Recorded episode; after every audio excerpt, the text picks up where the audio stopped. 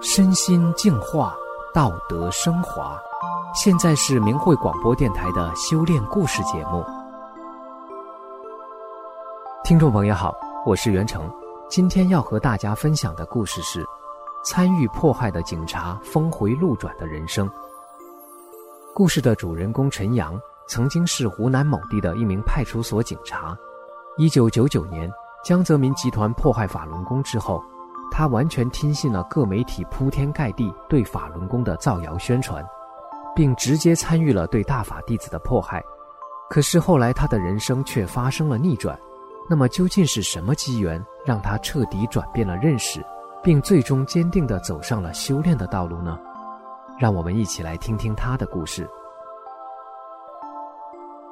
陈阳原来是一名派出所警察，由于工作的关系，他无知地听信谎言。参与了对法轮大法弟子的迫害，也因此有机会接触了很多大法弟子。有一个问题让陈阳始终感到百思不得其解：全国竟然有那么多高级知识分子、高官和事业成功人士都在学练法轮功，而且一旦涉足其中就都很坚定，这是为什么？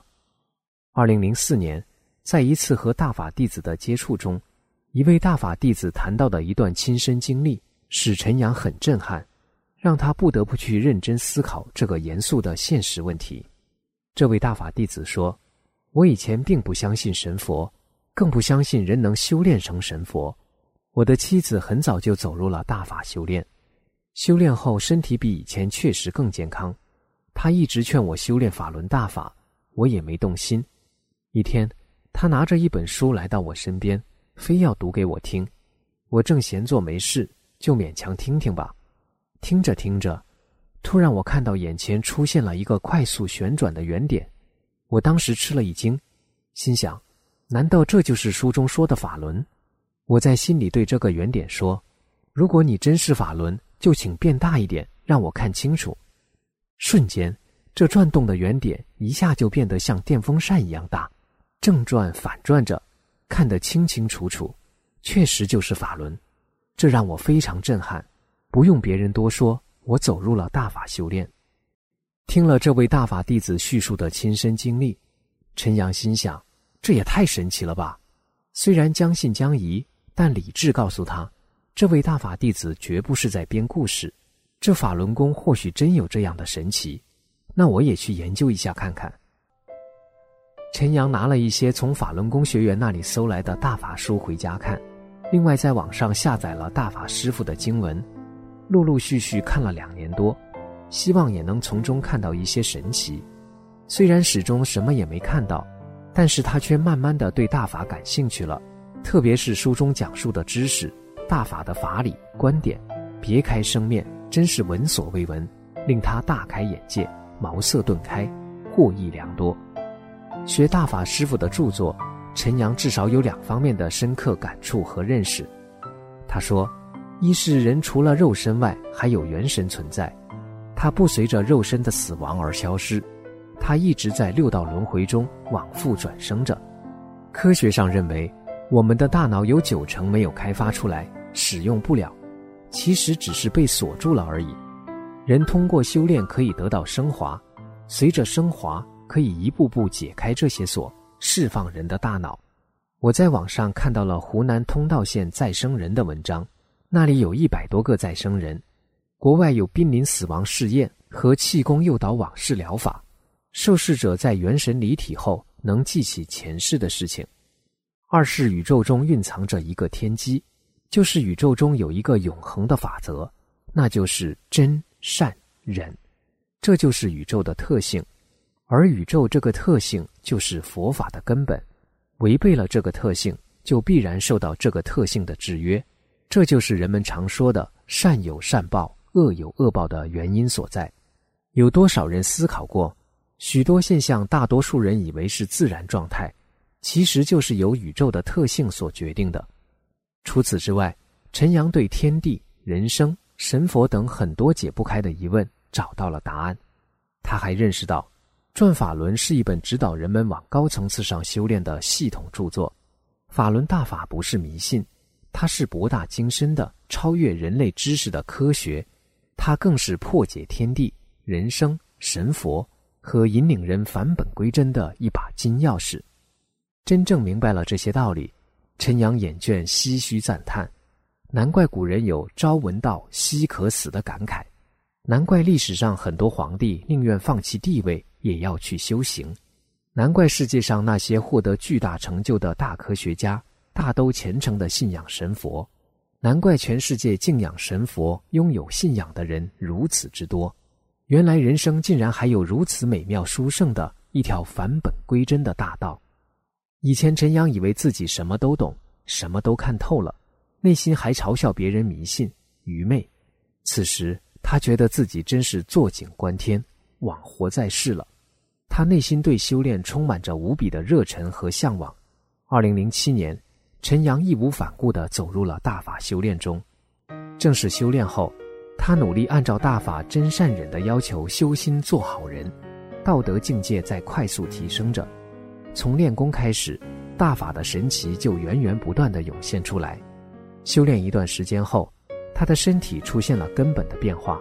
以前他患有风湿和神经衰弱，虽然不是什么绝症，但膝关节经常疼痛、怕冷，还经常失眠。陈阳修炼二十多天后，一天突然感觉膝关节里面发烧，热胀得不行，持续了几天，从此他的风湿就好了，失眠症状也没了。陈阳说：“可能有人不理解，不用打针吃药。”只要修炼病就能好，那还要医院干什么？其实它是有科学道理的。人生病了，身体出现状况了，吃药打针及其他治疗方法，都是为了杀死病菌和增强身体抵御的能力。而我们练的功本身就是高能量物质，它储存在我们身体的每一个细胞中，能自动杀死病菌、抵御病菌。层次越高，这种能量越强。这就是为什么在全世界的大法弟子中，有许多医院治不好的疑难绝症，练法轮功却好了。修炼一段时间后，陈阳的天目也开了，能看到另外空间美好、壮观、殊胜的景象，还出现了宿命通功能，知道了许多自己和他人前世今生的情况及因缘关系。陈阳说：“古人讲三尺头上有神灵，这确实是真实的。”只是不修炼的人和天目没开的人是看不到另外空间存在的真实景象的。从修炼到现在，陈阳也经历了许多磨难，两次被绑架到洗脑班，逼迫他放弃修炼。在发法轮大法真相资料和讲法轮功真相的过程中，多次遭警察绑架，但这些关难他都坚定地闯了过来。有一次，他和八位工友同时遭到当地派出所警察绑架。关在派出所的大厅里，由二十多个警察严密看守，门窗全封闭。可就在这众多警察的警戒下，陈阳神奇地走出了派出所。这件事情震惊了所有相关人员和各级领导，这让他们感到百思不得其解。陈阳说：“大法就是神奇，就是玄妙，人们只从表面的逻辑推理和科学论证，根本是无法解开的。”二零一五年。最高法院推出了有案必立、有诉必理的新规，从而引发了全国二十一万大法弟子公开实名控告迫害元凶江泽民的诉江大潮。陈阳也把控告状邮寄到了两高。陈阳想，既然都实名把江泽民告了，那干脆利用这个机会，也对当地高层党政部门人员好好讲讲法轮功真相。于是，他就着手给省市县和政法委。公安的领导人员及单位领导写了公开信，把他这些年来所遭受的迫害和不公的对待、修炼前后身心的变化和一些神奇现象、江泽民残酷迫害法轮大法弟子所犯下的具体罪行和给国家及人民造成的灾难后果、法轮功学员放下生死反迫害讲真相的目的和意义等等，都做了认真陈述。同时，在法律上详细指出了迫害法轮功的政策手段，完全是违背现行中国法律的。因为信仰自由、言论自由是宪法明文规定的，即使政府有关部门公布的十四种邪教中都不包括法轮功，法轮功学员的行为在法律上都是合法的。同时，陈阳也用慈悲和正念，希望唤醒他们的正义良知，为自己选择美好的未来。刚开始看到信的那些领导非常紧张害怕，分别找陈阳谈话，他都堂堂正正的给他们讲真相。陈阳说：“江泽民这种人既卖国又贪腐，既镇压六四爱国学生，又残酷迫害法轮功这么一大群好人，罪大恶极，人神共愤。现在既然提出依法治国。”在法律面前就应该人人平等，这么一个千古罪人，难道不应该控告吗？他犯罪就能例外吗？陈阳又和他们分析形势，同时用大法弟子的慈悲劝告他们，千万不要对大法犯罪。陈阳还说：“我的修炼经历您听了，可能怀疑有些内容那么神奇，是否真实？其实这些都是我实实在在的经历。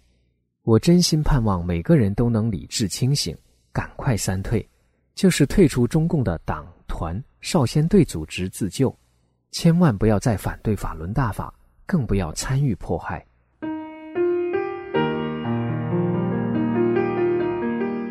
听众朋友，今天的故事就讲到这里，我是袁成，感谢您的收听，我们下次再见。